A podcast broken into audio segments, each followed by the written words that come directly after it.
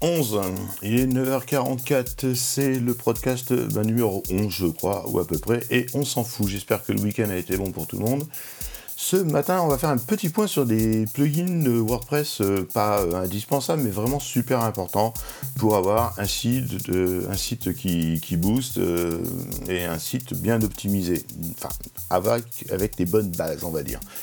Donc WordPress, bon, vous le connaissez, il y a 55 000 extensions qui existaient. Dans les 55 000, il y en a qui sont quand même plus intéressantes que d'autres, tout, tout dépend de ce qu'on veut faire, mais là, ce sont celles qui devraient, à peu de choses près, être installées d'office sur un WordPress.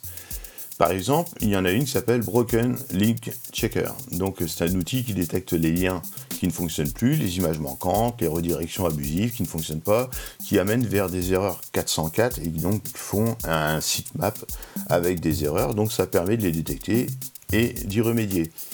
Il y en a un autre qui s'appelle Disable Google Font. Alors, plusieurs thèmes utilisent les fontes euh, Google. Hein. Il y en a un sacré paquet. C'est super beau, c'est choupinou. Sauf que ça les appelle chez Google. Et donc, soit on peut carrément euh, les, désactiver, ou alors le mieux encore pour moi, je pense, c'est de les stocker localement, car les Google Fonts sont téléchargeables. Et donc, à partir de là, on peut les stocker sur le serveur. Euh, un autre qui s'appelle euh, Really Simple SSL. Alors c'est un plugin qui permet de passer son site directement en HTTPS. Donc après on clique activer le HTTPS et puis il y a une petite modif à faire dans le htaccess.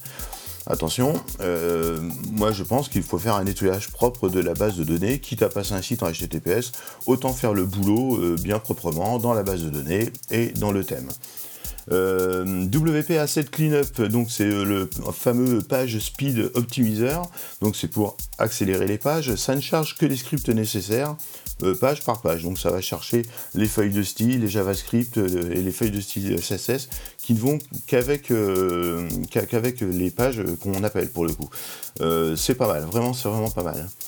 Euh, un autre qui est payant, malheureusement, je ne connais pas d'alternative gratuite tellement il est bien, c'est euh, WP Smudge.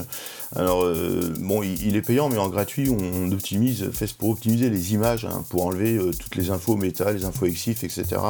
Et puis les recompresser un petit peu. Donc, ça permet de gagner beaucoup de place, avoir des images beaucoup moins lourdes et donc un chargement plus rapide. Mais on ne peut faire ça que image par image, là, il n'y a pas de limite. Ou un traitement par lot pour un vieux site, c'est 50 images par 50 images.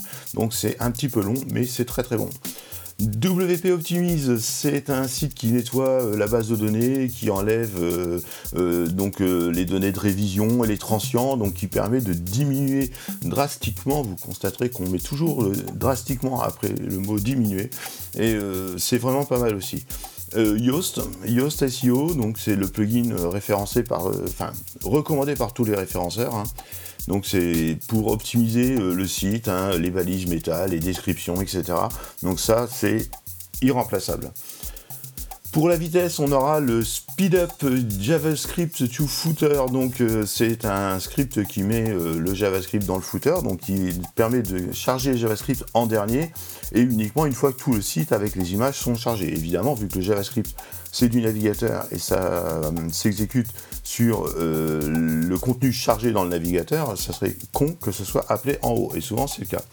La même chose, euh, le Speed Up Optimise CSS qui permet d'optimiser, euh, de gagner euh, donc le chargement du CSS en compressant les feuilles de style. Donc ça enlève tous les espaces, les retours chariot qui ne servent à rien. dans le même genre, il y a le Minify pour le CSS qui fait la même chose et pour le JS. Le merge plus minify plus refresh, donc qui fusionne minify et utilise la compression gzip, donc, euh, mais euh, sans cache cette fois, sans plugin de cache. Euh, le Speed Up Booster SPAC, c'est la même chose que tout à l'heure, hein, ça vire les JS et les CSS dont on ne sert pas. Le WHTTP compression autorise le mode gzip et le mode deflate à condition que ce soit activé côté serveur, mais chez IPFix c'est activé, donc il n'y a aucun problème. Et le plugin qui remplace les 4 ou 5 derniers, c'est WP Rocket, qui est euh, gratuit mais payant, je ne sais plus trop, euh, qui est vraiment très très bien, très très bon, très très fort. Euh, il y a aussi WT3C, un truc comme ça. Enfin bon, il y, y, a, tout un tas de plugins de cache, il y en a 3-4 qui sont vraiment très très bons.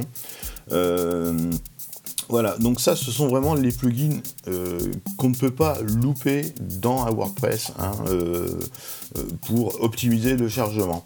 un autre truc, c'est WordFence hein, qui permet de sécuriser le site et c'est vraiment très très bon. quelques mots encore pour finir, pour vous parler de Citronium, la newsletter d'Éric Dupin.